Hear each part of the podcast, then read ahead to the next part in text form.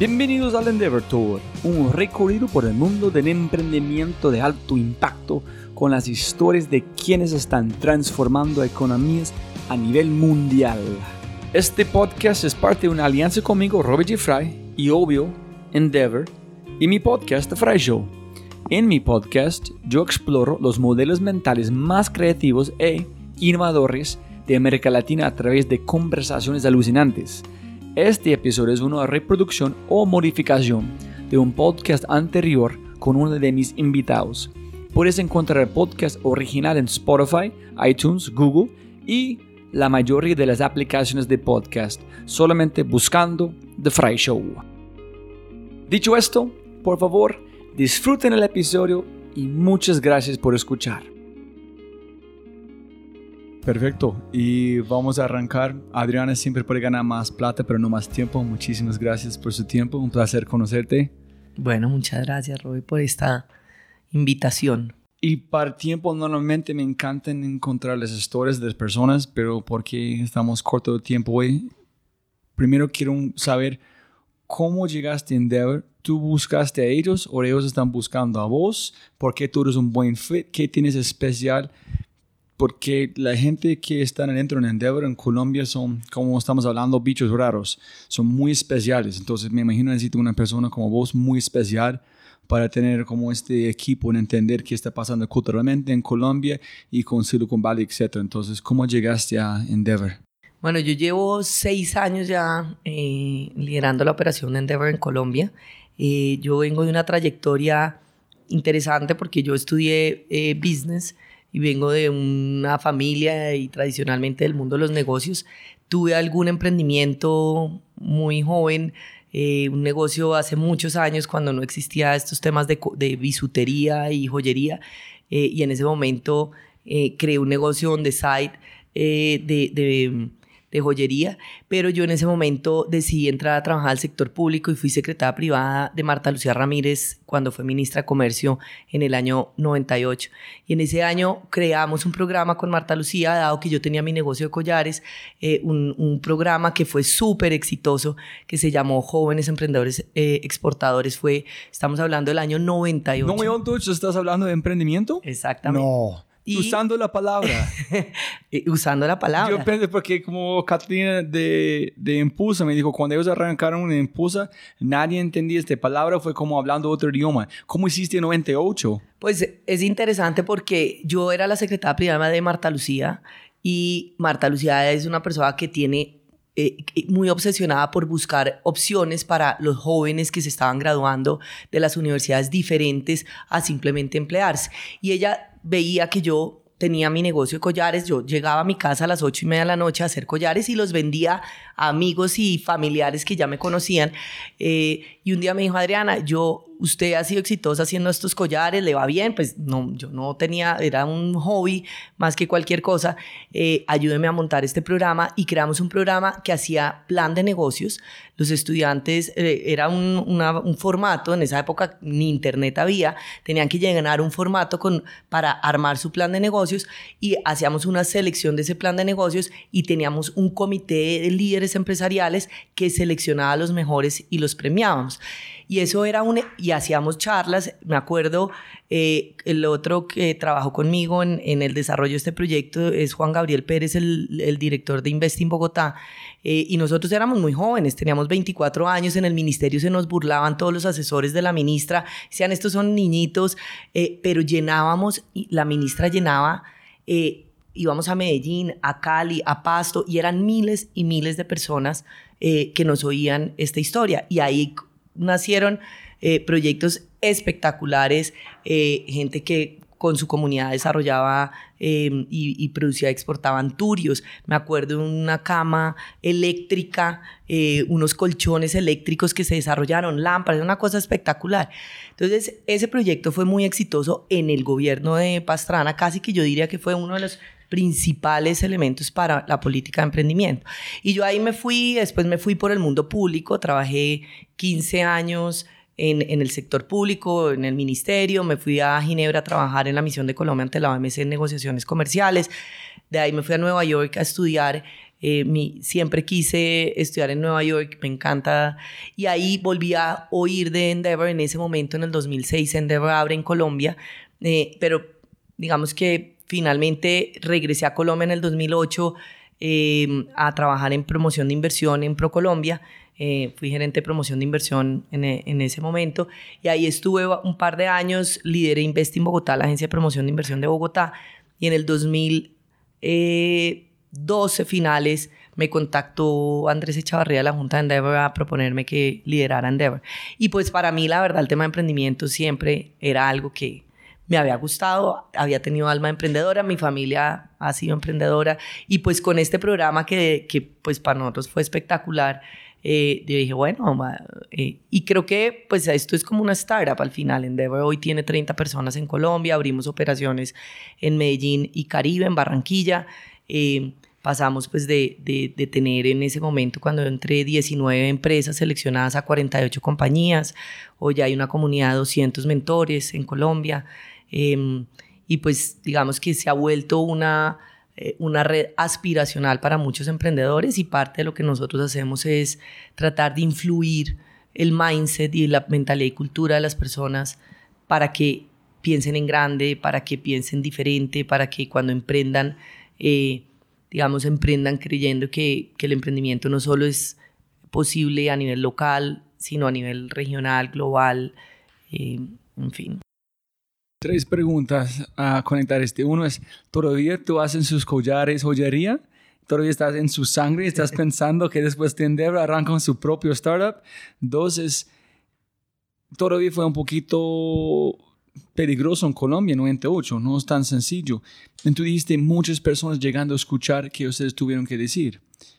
¿Por qué fue tan popular y tan desconocido al mismo tiempo. ¿Qué están buscando la gente en ese momento? ¿Están buscando algo más en su vida?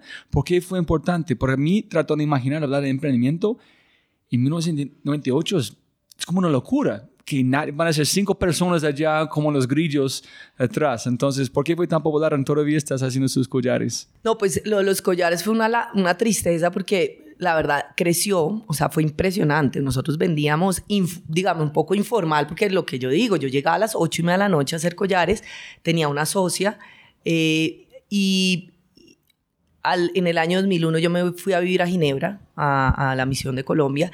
Allá vendía collares y me iba muy bien, pero en un momento determinado tuve que tomar una decisión de, bueno, o me dedico a esto o, o sigo con mi vida ejecutiva en, el mundo público. En ese momento, ya en el 2001, empiezan a aparecer eh, Mercedes Salazar y estas otras eh, mujeres que empezaron a hacer algo de collares y yo no estaba localmente acá. Mi socia no veía esto como un negocio, sino era más como algo.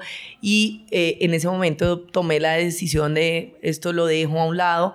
Siempre es algo que me ha pesado y siempre es algo que he pensado, bueno, es que, que hubiera sido de mí si me hubiera más bien enfocado a eso.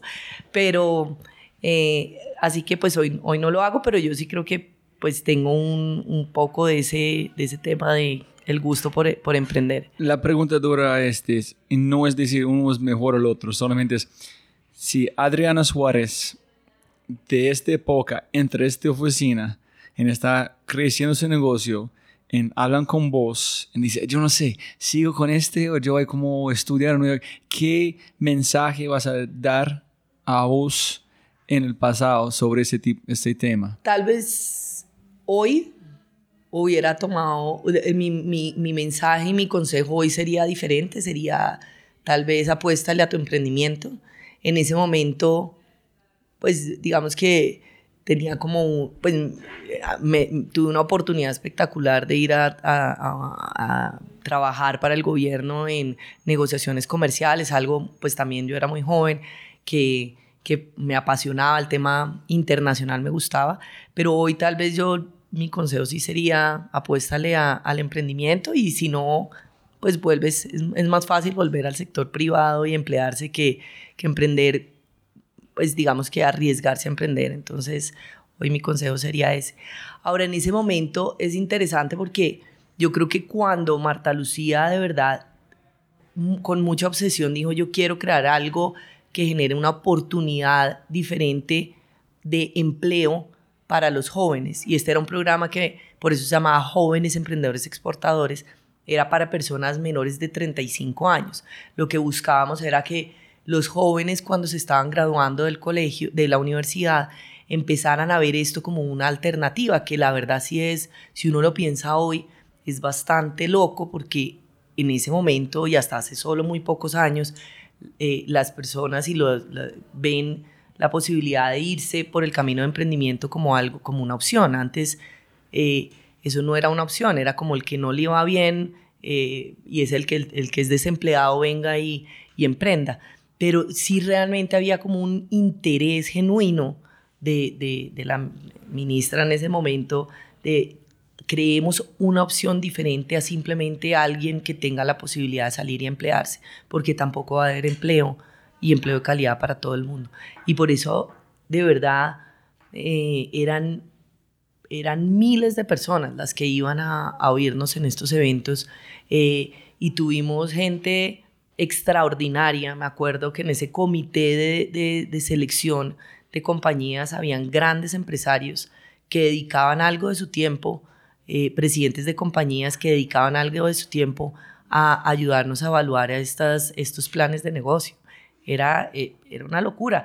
Y, yo, y en ese momento inclusive no había ni una política de emprendimiento. La primera política de emprendimiento creo que se desarrolló en el año 2002, tal vez, como política. Eh, pero este sí fue el primer programa que, que, existió. En Colombia nadie hablaba de emprendimiento. En el 2006 en Deborah en Colombia, la verdad es que Impulsa se crea en el 2012. Realmente Endeavor eh, arranca en Colombia en el año 2006. Y entre el 2006 y el 2012, digamos que fue unos, unos años difíciles porque hablar de emprendimiento era raro, conseguir emprendedores de alto impacto era muy difícil, muy, muy difícil, emprendimientos que pensaran global, que ya habían logrado recorrer cierto camino. Y bueno, ahí en esos años encontramos a PayU, por ejemplo, Pagos Online, José Vélez y Martin Schwim, que negocio espectacular, innovador para la época en la que estaban. Encontramos a Boditec, encontramos a Refinancia, eh, que hoy son pues referentes, pero er, fue muy, muy difícil. Una cosa que admiro demasiado de este país, que es después de vivir acá, muchas cosas de un gringo es invisible antes de vivir acá, es si yo quiero, yo estoy en Estados Unidos, puedo como saltar hamburguesas de McDonald's, ganar suficiente para tener un emprendimiento, fracasar tres veces en no, en todavía tener un lugar para vivir, en sostenerme como con, comida. Pero aquí no, es casi imposible. Y más de este, si yo dije a mis padres, yo quiero hacer algo normal porque estoy feliz, súper, hágale. Pero aquí su hijo no, ellos, sus abuelos, sus padres tuvieron una vida tan compleja que quieren algo que es ellos entienden que gana plata, pero ellos no tienen que vivir la misma cosa que ellos vivieron. Entonces, ¿qué pasó en este, en este gira 98 hablando de emprendimiento? Cuando me imagino que los padres no van a entender qué es un negocio nuevo, cómo escalar, ni van a ser felices que su hijo no quiere ser ingeniero si graduó con ingeniero. Entonces, ¿tuviste esas conversaciones con gente, con los padres o no fue parte de la discusión? No tanto, o sea, no, no, no era, sí había como una barrera de, o sea, sí me acuerdo que era, era, era visto como, oiga, el que no consiguió empleo, entonces parece que es que lo que va a hacer es em, emprender, pero más como un tema de...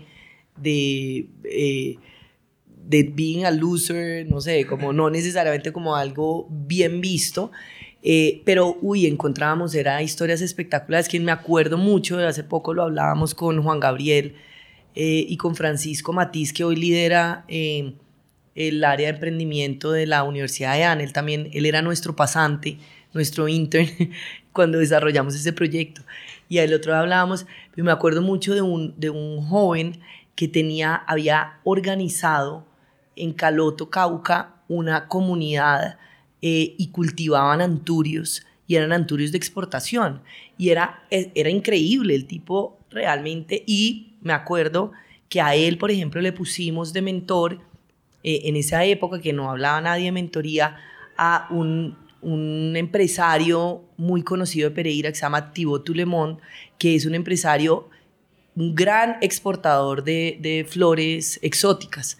Y me acuerdo que él dedicó algunas horas sentado con este muchacho de Caloto Cauca, eh, que lo que además era extraordinario es que había logrado él solo organizar a una comunidad alrededor de...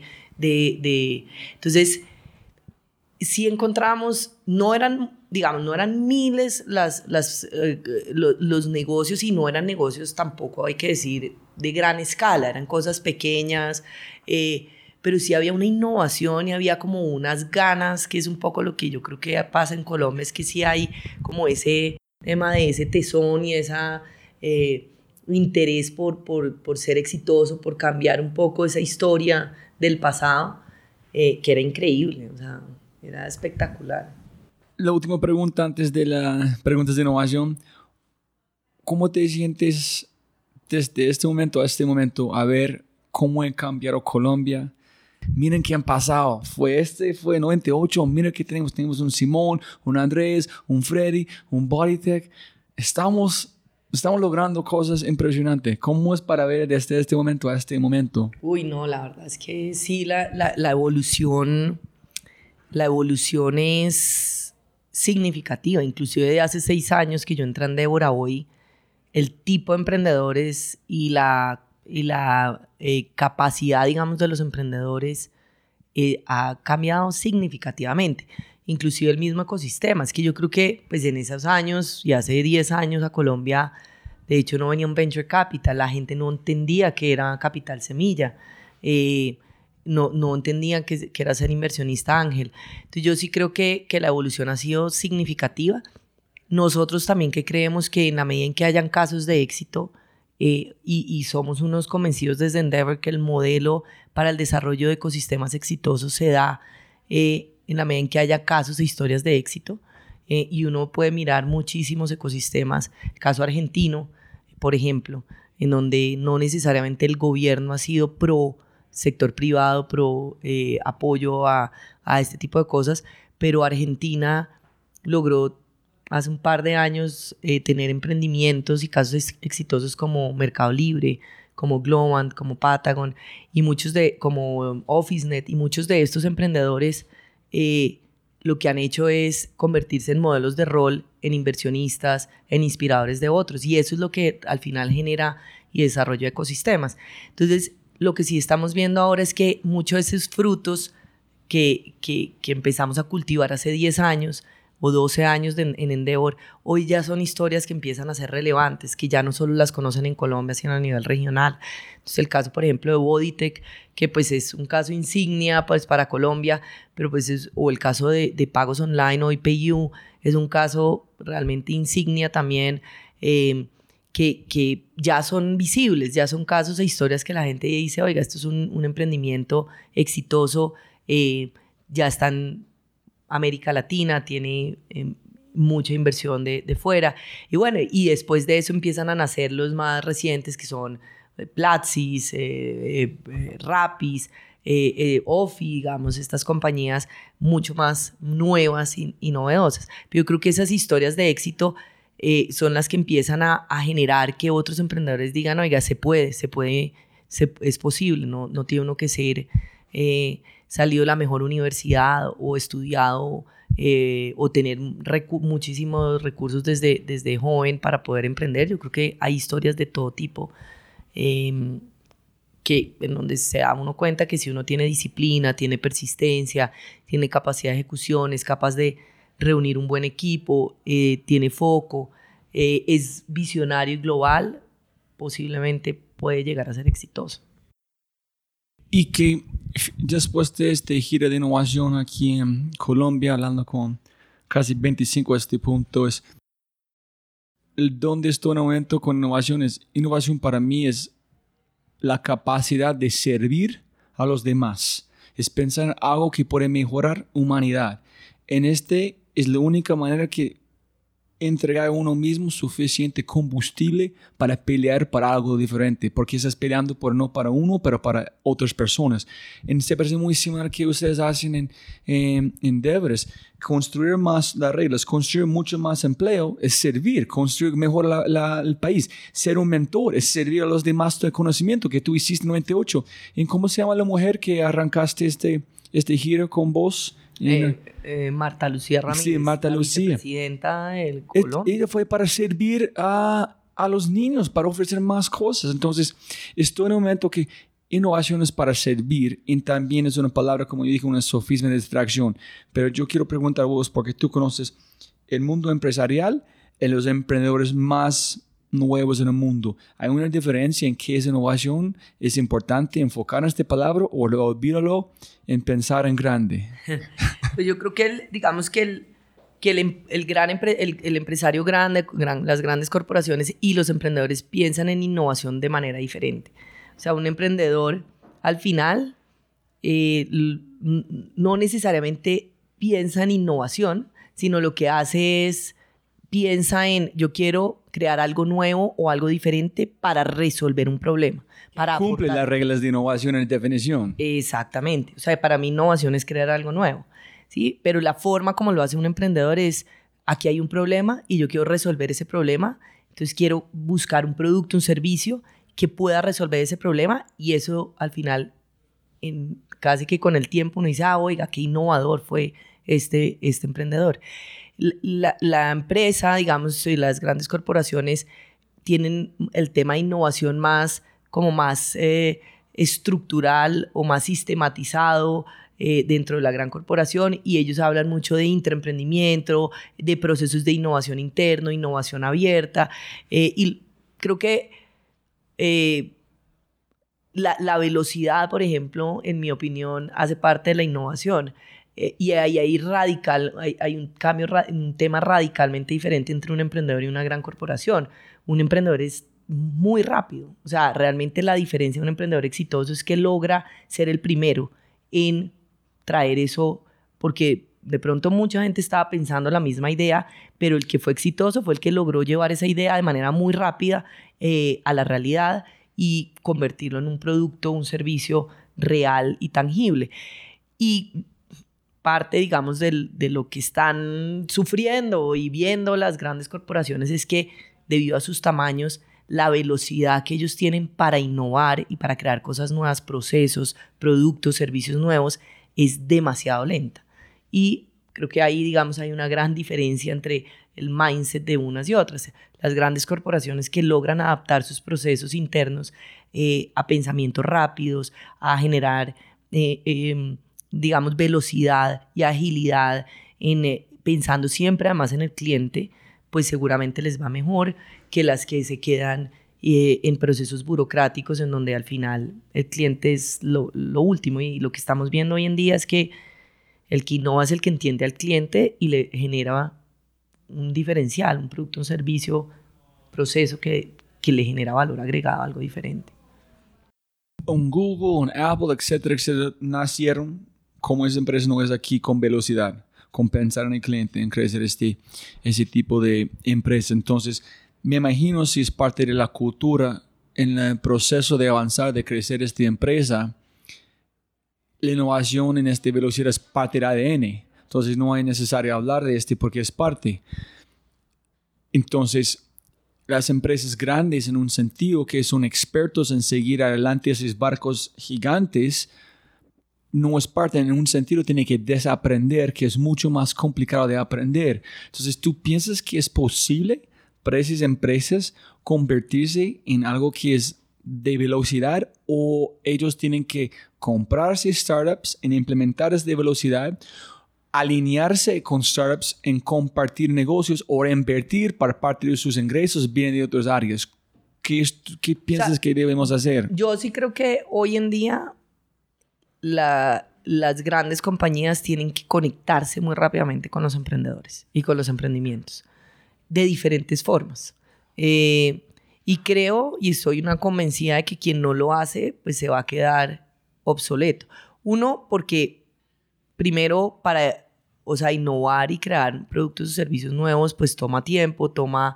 Eh, y muchas veces ya eso existe. Entonces, ¿para qué yo me dedico y, invierto miles de millones de dólares en, en, algo que de pronto ya existe, que más bien integrándolo a mi, a mi cadena de valor me genera más, más eficiencia? Entonces, yo sí creo que hoy las grandes compañías, y por eso estamos viendo que muchos de los gigantes ya tienen sus corporate ventures eh, donde o invierten en, en startups o las integran dentro de su cadena de valor o traen y traen mucho emprendedor, digamos, a trabajar dentro de la compañía para que el mindset y la cultura organizacional de las compañías eh, empiece a cambiar.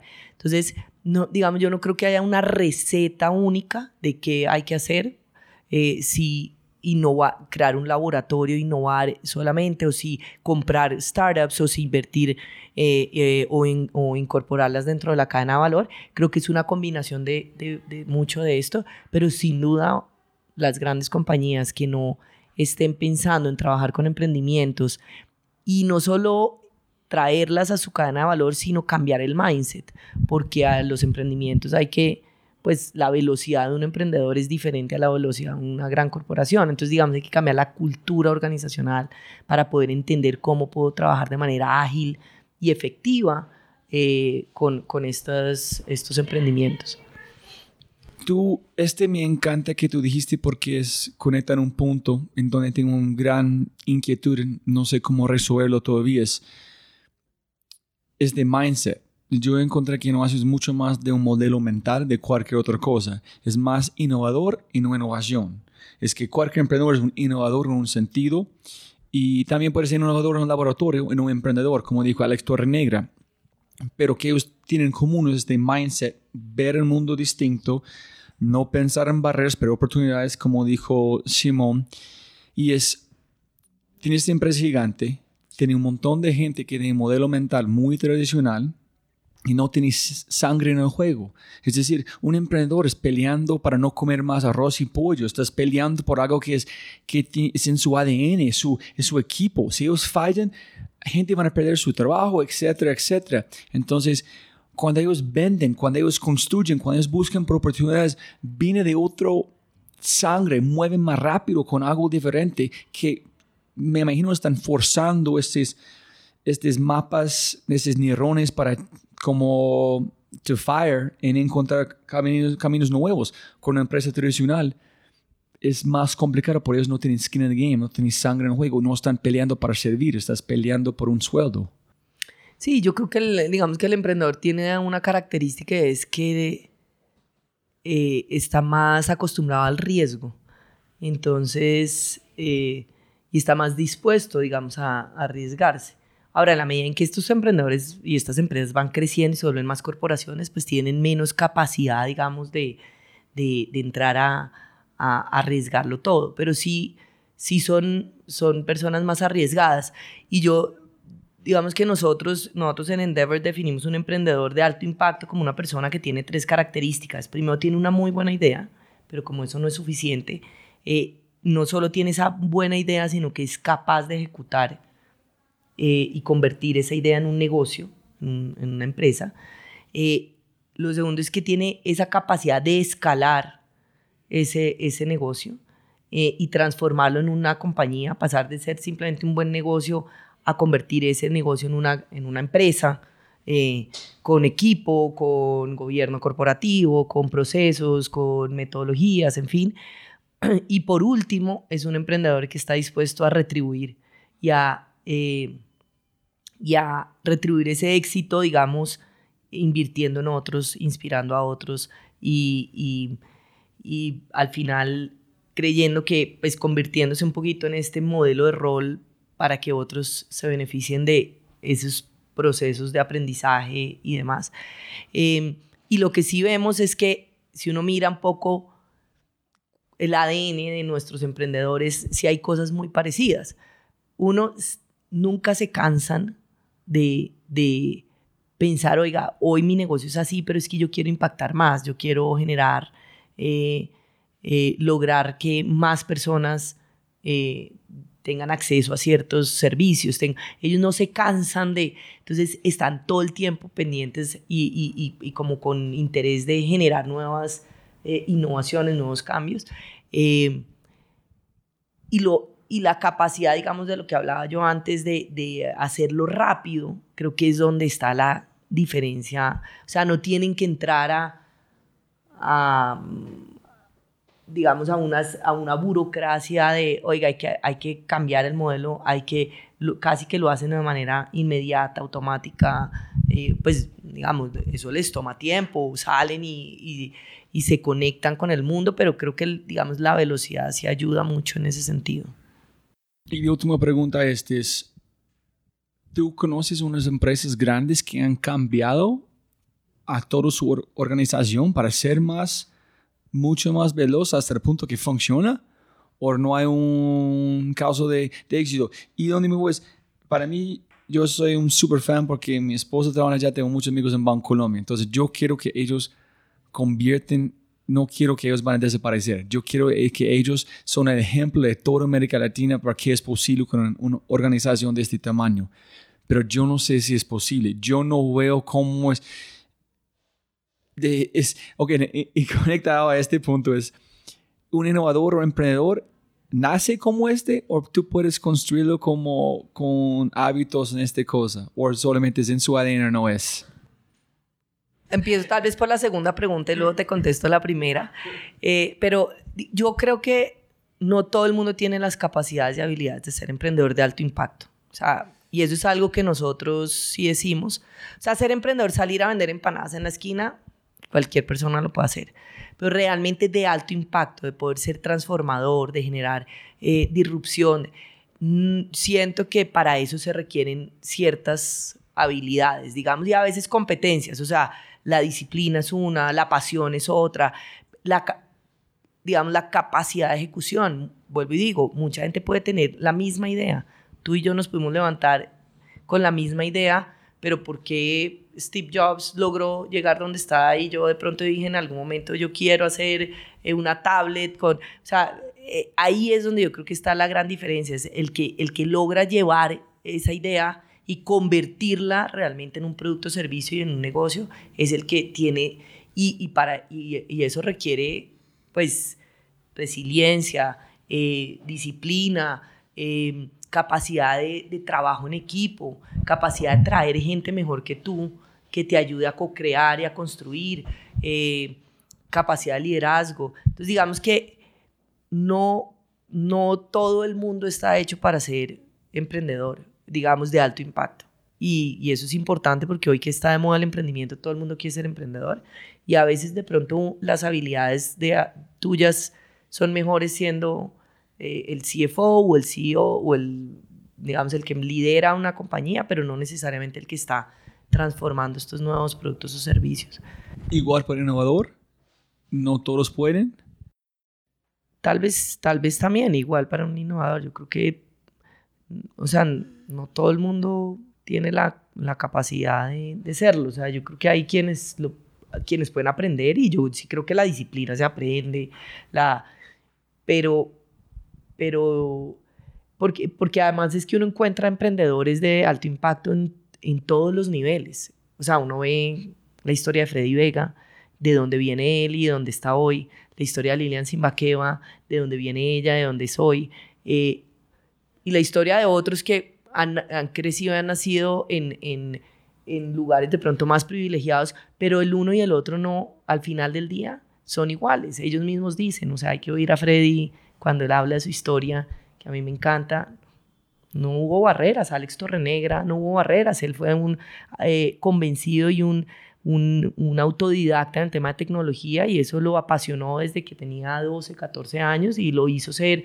un, un emprendedor exitoso. José Vélez, cuando uno oye la historia de José eh, de PIU, él estudió economía, pero realmente lo que sabía hacer y lo que le gustaba hacer era ser programador y empezó a programar desde, ser, desde muy joven. Eh, y, y, esa habilidad y esa pasión por lo que hace fue lo que quizás lo hizo ser exitoso. El mismo Nicolás Loaiza con el tema de deporte, o sea, Nicolás Loaiza es un deportista extremo, él no simplemente dijo, ay, hay una, hay una necesidad en el mercado de, de crear eh, un gimnasio, sino es que él era uno convencido que para él, para sus gustos, no existía nada que les, le, generara una satisfacción y por eso, entonces yo sí creo que la pasión y, y, y el conocimiento por ciertas, o las habilidades por ciertos temas te llevan a eventualmente a lograr cierta tasa de éxito.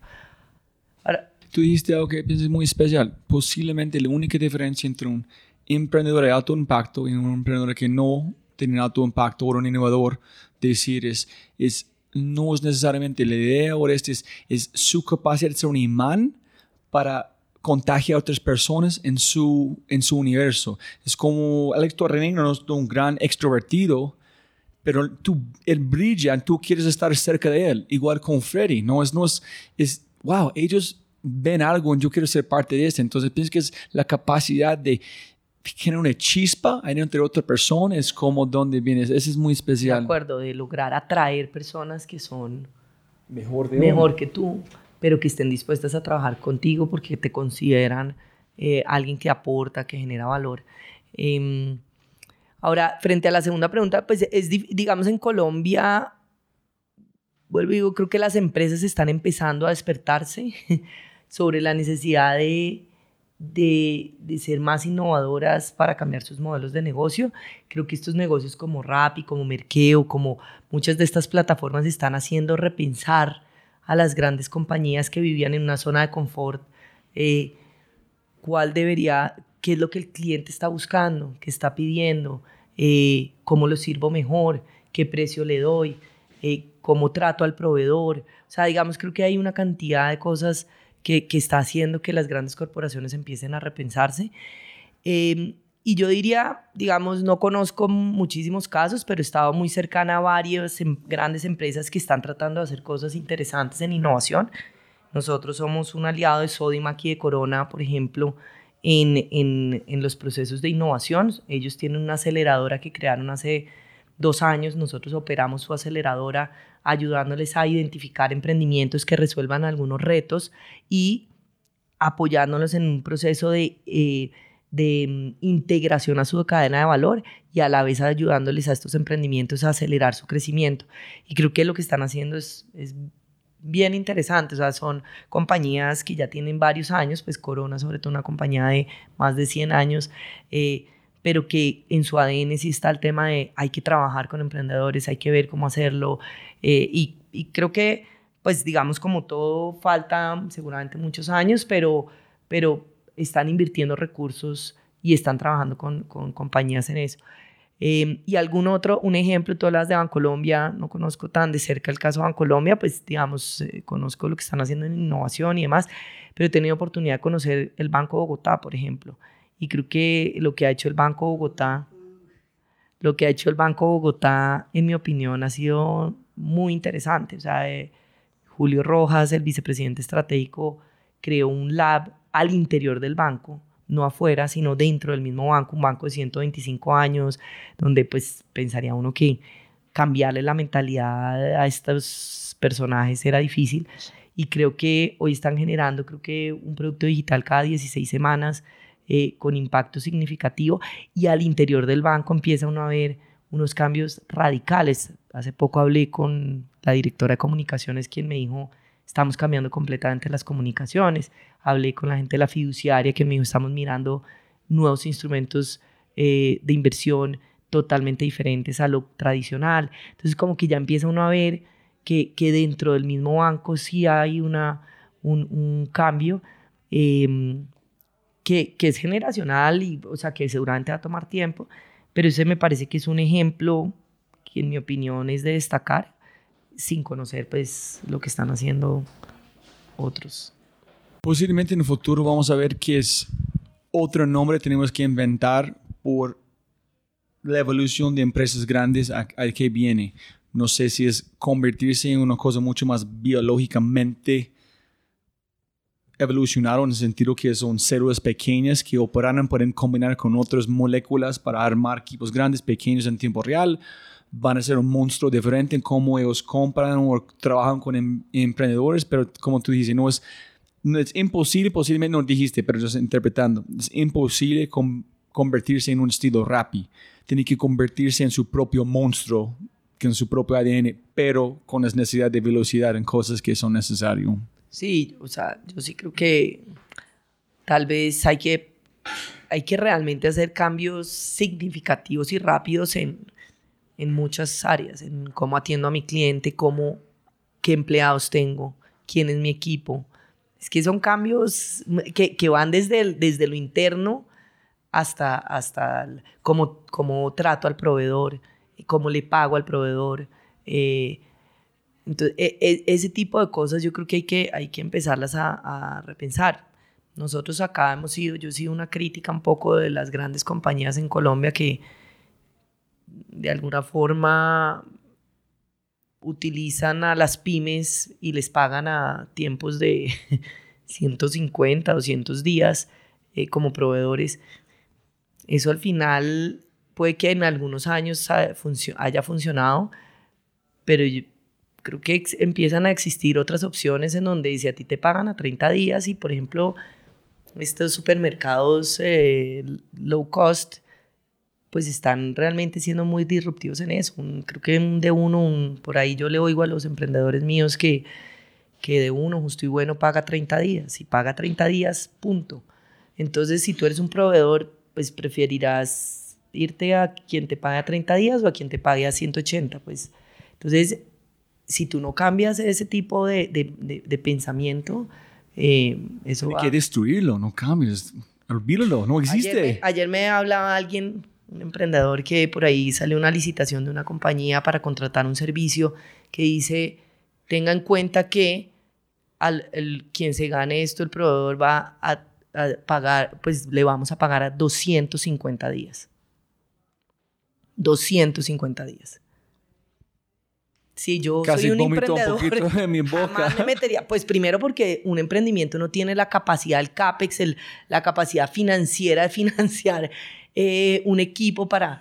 Entonces, digamos que yo siento que sí, es, es el tipo de cosas que, que hay que empezar a, a, a, repensar al interior de, de, de, las compañías y decir, oiga, tal vez esto, esto nos funcionó hasta cierto momento, pero creo que aquí en adelante quizás ya no...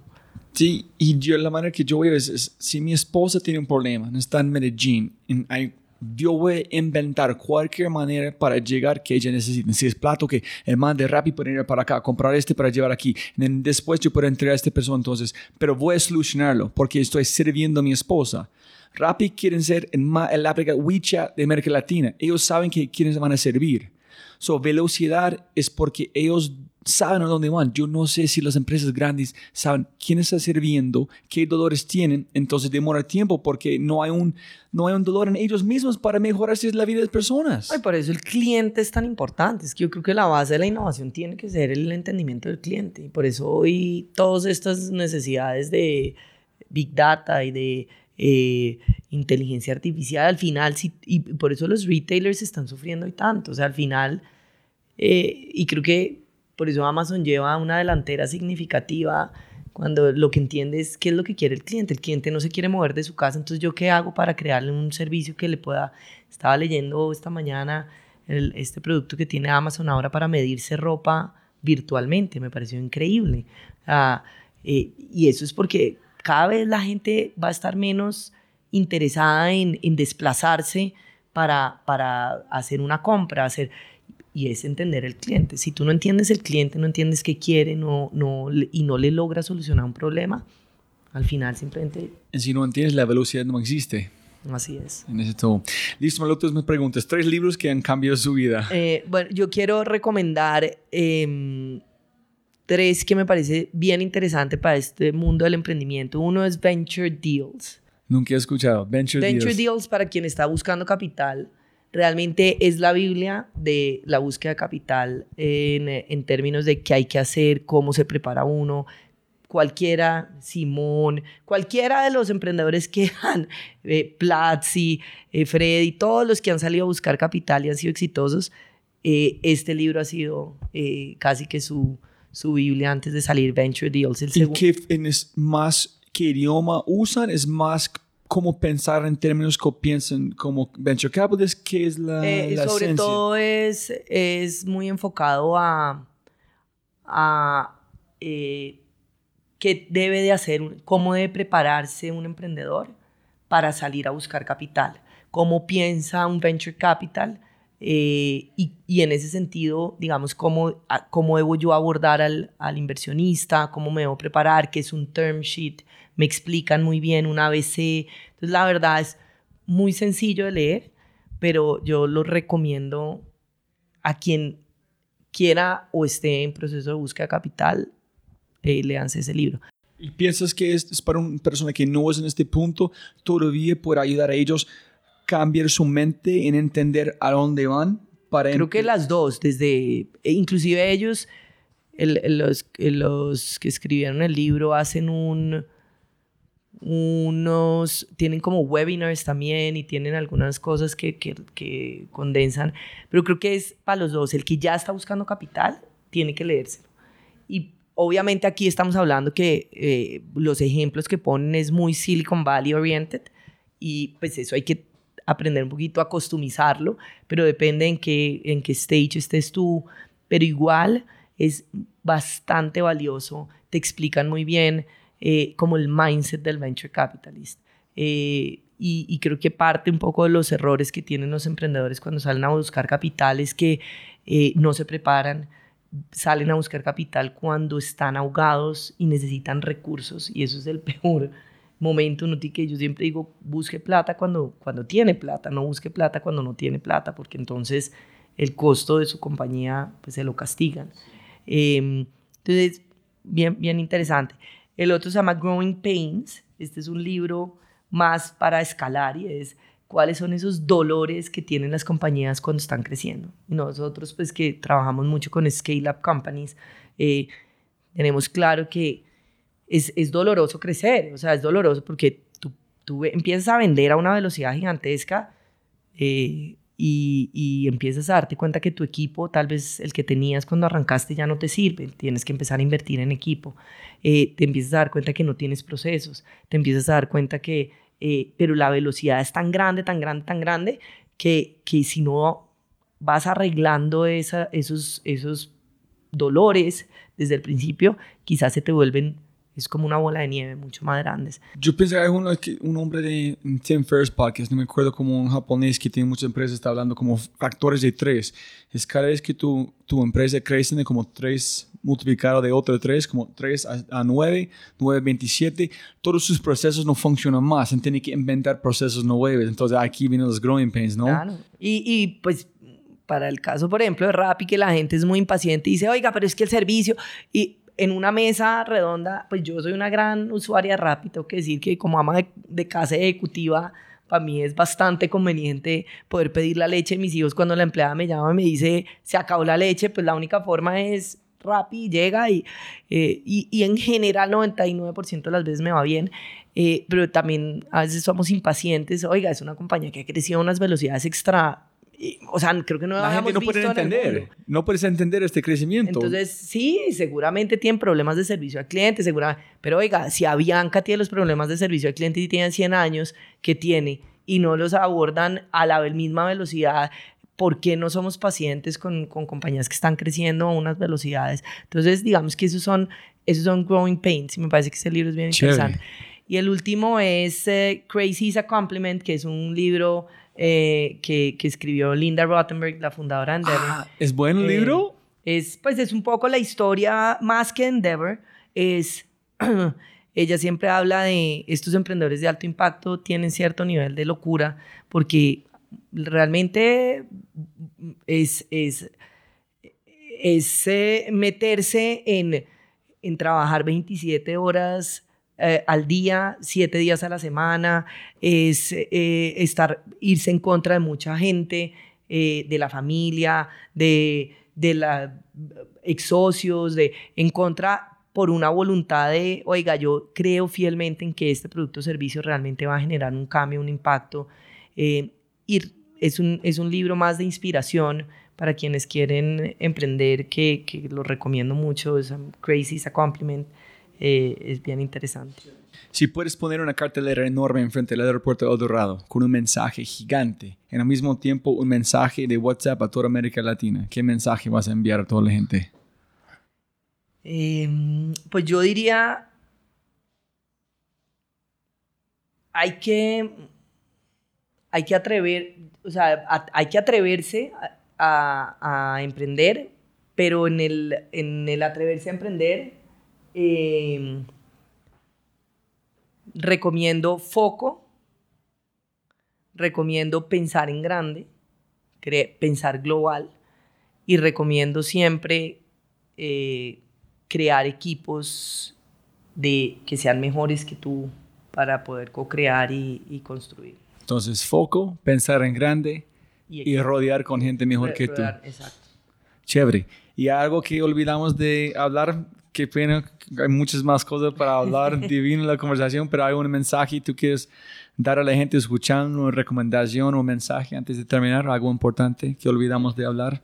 Eh, no, yo creo que el, el, mensaje pues para quienes nos oyen es, eh, Endeavor tiene hoy una plataforma de contenidos que es contenido gratuito para todo el que quiere eh, o emprender o que ya es emprendedor. Entonces mi mensaje es síganos en redes sociales, en, en, nuestra plataforma endeavor.com.co, que seguramente el 2019 va a ser un año lleno de contenidos para impactar el ecosistema. Brillante. Como arrancamos siempre para ganar más plata, no más tiempo. Muchísimas gracias por su tiempo, Adriana. Un placer. muchas gracias.